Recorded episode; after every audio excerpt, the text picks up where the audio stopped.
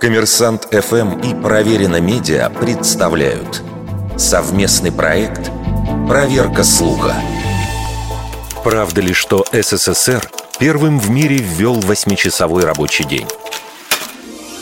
Действительно, еще в 1895 году Владимир Ульянов в проекте программы социал-демократической партии потребовал законодательно ограничить трудовой день восемью часами. Затем это требование перекочевало в программу РСДРП, но реализовано не было.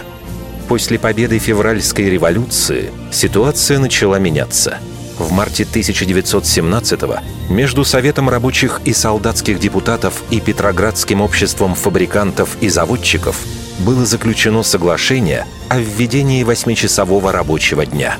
А сразу после победы большевиков в стране был официально введен восьмичасовой рабочий день.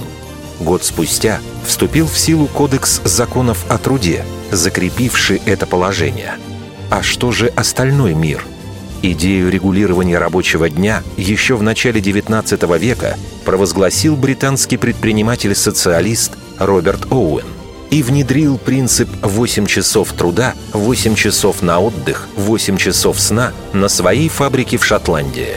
В 1856 году в Австралии после забастовок 8-часовой рабочий день ввели для каменщиков – а полвека спустя ограничение стало там всеобщим для штатов Новый Южный Уэльс и Виктория.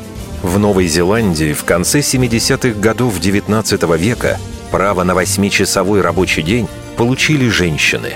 Однако по-настоящему первым законодательным актом, установившим лимит в 8 часов рабочего дня для всех без исключения граждан страны, стала Конституция Мексики, вступившая в силу 5 февраля 1917 года. И хотя на деле не все ее положения исполнялись работодателями аккуратно, и тем не менее этот законодательный акт опередил советский аналог примерно на 9 месяцев.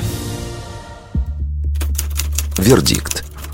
Большей частью неправда.